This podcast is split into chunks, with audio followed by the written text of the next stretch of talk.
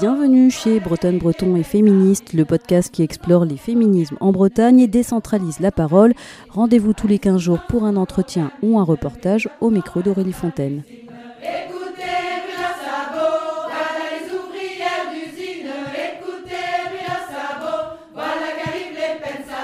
Aujourd'hui, pour euh, ce 30e épisode, nous allons discuter avec la navigatrice féministe et décoloniale Jimena Sarmiento.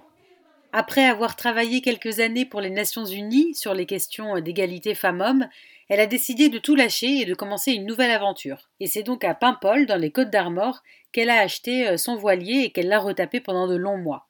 Et c'est de Paimpol qu'elle partira pour un tour du monde à bord de Quinicha, qui veut dire animal qui mord en langue indigène mexicaine. Ces moments de navigation, Jimena les veut comme des espaces de rencontres, de discussions en mixité choisie, c'est-à-dire uniquement pour les femmes et les personnes LGBTQIA. Elle nous raconte pourquoi justement elle a fait de son bateau un endroit pour les activistes, pour les militantes, où tout le monde peut se sentir à l'aise de parler, de construire et de libérer des voix qu'on écoute encore trop peu. On va donc parler de tout cela, mais aussi de burn-out militant et de son voyage comme espace décolonial. J'ai été pendant plusieurs années consultante en inclusion et non-discrimination, principalement euh, non-discrimination homme-femme. Et puis, euh, j'en ai eu un petit peu marre de travailler dans des milieux très institutionnels, je suppose. Donc, j'ai voulu continuer à faire les mêmes choses un petit peu différemment. Et euh, c'est comme ça qu'est né le, le projet Quenisha, qui consistait en ouais, trouver un bateau et partir faire le tour du monde en bateau. Alors entre le moment où j'ai eu l'idée et aujourd'hui, il s'est passé beaucoup de choses, notamment le fait que je ne savais pas naviguer. il a fallu apprendre et apprendre à plein d'autres choses euh, autour du fait d'avoir un bateau. Tu as dit que tu avais envie de changer ta manière de travailler, mais comment tu concrétises ça du coup? Ce qui se passe, c'est que j'ai longtemps travaillé dans les milieux onusiens, donc autour de l'ONU. Moi, j'étais spécialiste de la convention pour les, enfin, je travaille autour de la Convention pour l'élimination de la discrimination envers les femmes, qui est une convention qui est signée par 183 pays, qui fait que les pays s'engagent à respecter beaucoup de choses en matière d'égalité homme-femme. Il y a beaucoup de budget derrière, il y a beaucoup de représentants, représentantes de l'État, beaucoup d'énergie aussi de la part des activistes. J'ai eu beaucoup de chance de rencontrer énormément d'activistes du monde entier qui se mobilisaient dans, le, cadre de, des examens de leurs pays respectifs. Des choses absolument géniales qui me remplissaient d'une énergie très belle autant toute la fatigue autour et voir tous les budgets qui étaient dépensés.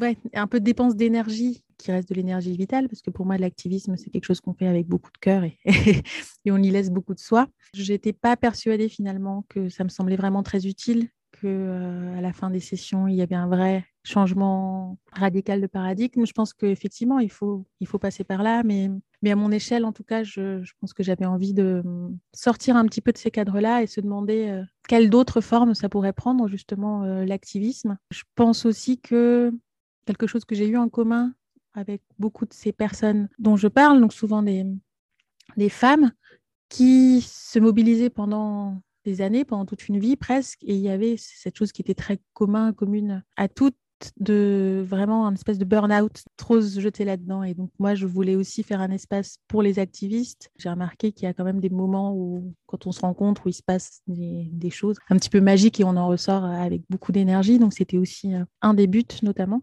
Pour moi, parce que j'en avais besoin, aussi pour tout le monde, parce que je pense que ce, ce type d'espace est, est nécessaire. Dans mon imaginaire à moi, c'était réinventer ou créer un espace de lutte, mais un espace de lutte euh, doux et très tendre, un petit peu un petit peu cocon. Et justement, cet espace de lutte, cet espace pour les activistes que tu as créé, il ressemble à quoi? Moi, l'idée, c'était de créer un espace, mais pas un espace qui m'appartient. Bon, c'est un petit peu étrange parce qu'en même temps, j'habite dedans, donc il va bien falloir que j'y trouve ma place, mais euh, un espace qui est là, qui est, dont on peut faire un peu ce qu'on veut. Et je pense que ça va dépendre aussi beaucoup des personnes qui vont, qui vont embarquer. Cette semaine, c'était vraiment très chou. Moi, ça m'a fait beaucoup de bien parce que j'étais aussi très fatiguée. J'avais l'impression d'être avec des personnes que je connaissais depuis longtemps, dans un cadre. Euh, il y a eu un moment, je lui ai dit, ça fait colonie de vacances. On était toutes les trois en train de chanter du Dalida sous la douche. C'est des douches. Euh, enfin les unes à côté des autres dans la, dans la capitainerie. Comme moi, j'ai senti cette, euh, un peu une, partir sur des bases communes, je n'avais même pas besoin de t'expliquer. Alors, ce qui était drôle, parce que pourtant, on ne se connaissait pas, et, euh, réussir à faire une, ambiance finalement très, très bon enfant et en même temps parlait de sujets sérieux, mais avec peut-être moins de sérieux qu'on l'aurait fait dans le monde extérieur, je ne sais pas comment expliquer. C'était très chouette en tout cas. Est-ce que tu peux euh, nous raconter comment tu as eu envie de réaliser ça sur un voilier en naviguant un peu partout dans le monde? Donc moi, j'avais très envie de rencontrer des personnes qui ont envie de voyager. Moi, j'ai la première fois que j'ai entendu parler de voile, j'avais 20 ans. Au Mexique, culturellement, on est, enfin, la voile n'est pas du tout un loisir. Donc moi, ça me semblait euh, vraiment quelque chose qui venait d'un autre monde. Et je pense qu'il y a une barrière quand même psychologique pour beaucoup de personnes en fonction de, de son genre définitivement, parce que c'est vrai que c'est quelque chose de très masculin, la voile mais euh, en plus aussi en fonction de son milieu économique, si on connaît personne qui fait du bateau et que ça peut être un petit peu compliqué à, mettre le pied dans.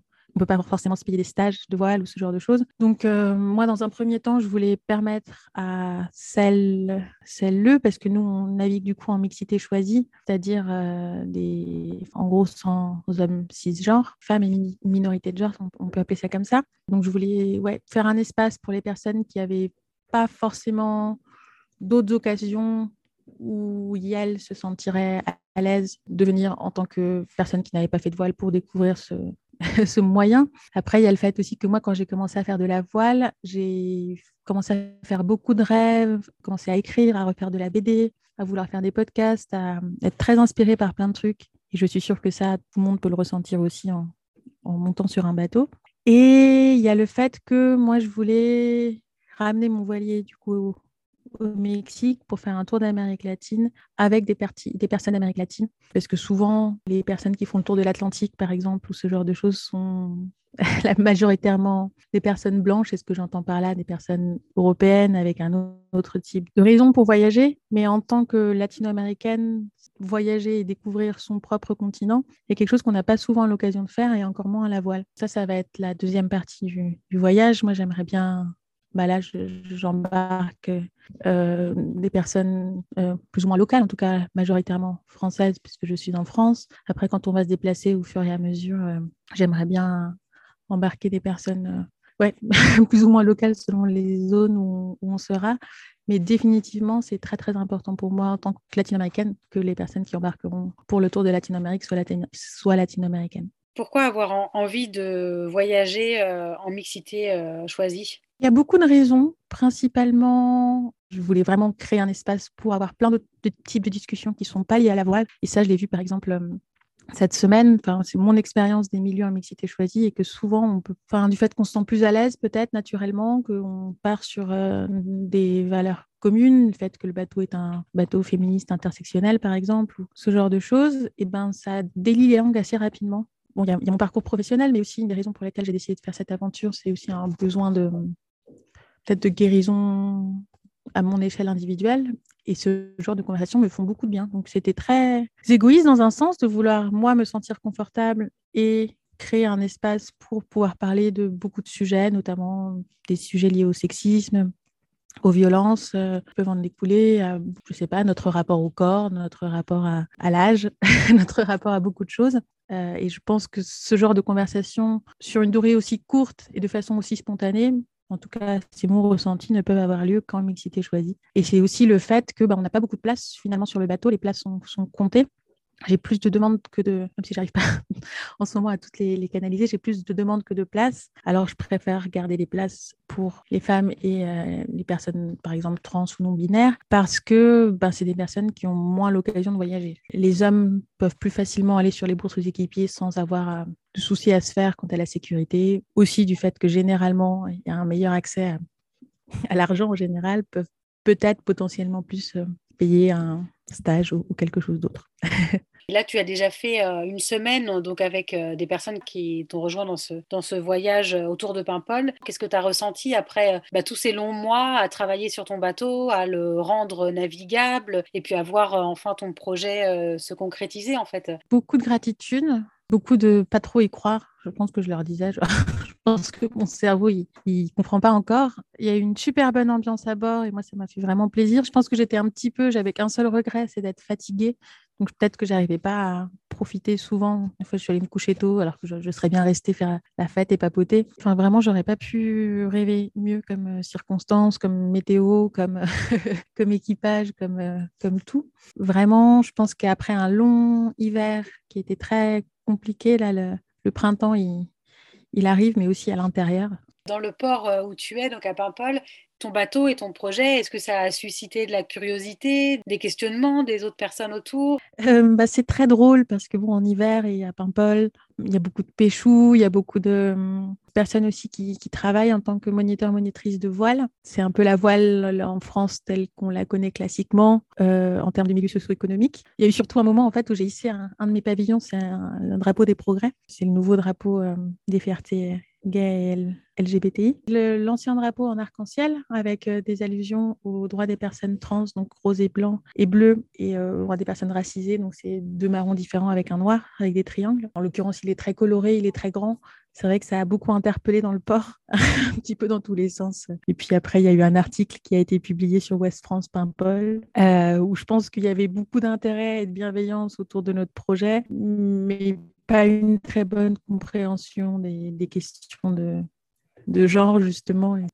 J'étais quand même contente de, oui, lancer la discussion. C'est vrai que les drapeaux, tout le monde est venu me demander ce que ça voulait dire. Quelques rares mauvaises expériences, mais ça, enfin, j'ai juste voulu couper contact avec deux, trois personnes qui m'avaient contacté. J'étais contente de, d'ouvrir un petit peu, euh, de mettre un peu de couleur dans le port, comme je dis, comme ça, de parler un petit peu d'autres problématiques.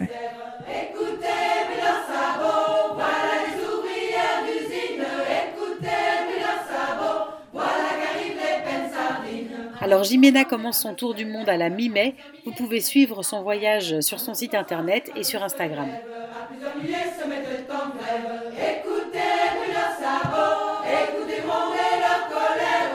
Merci beaucoup pour votre écoute. N'hésitez pas à aller vous abonner au podcast sur votre plateforme de diffusion préférée et à bientôt pour un nouvel épisode de Bretonne, Breton et Féministe.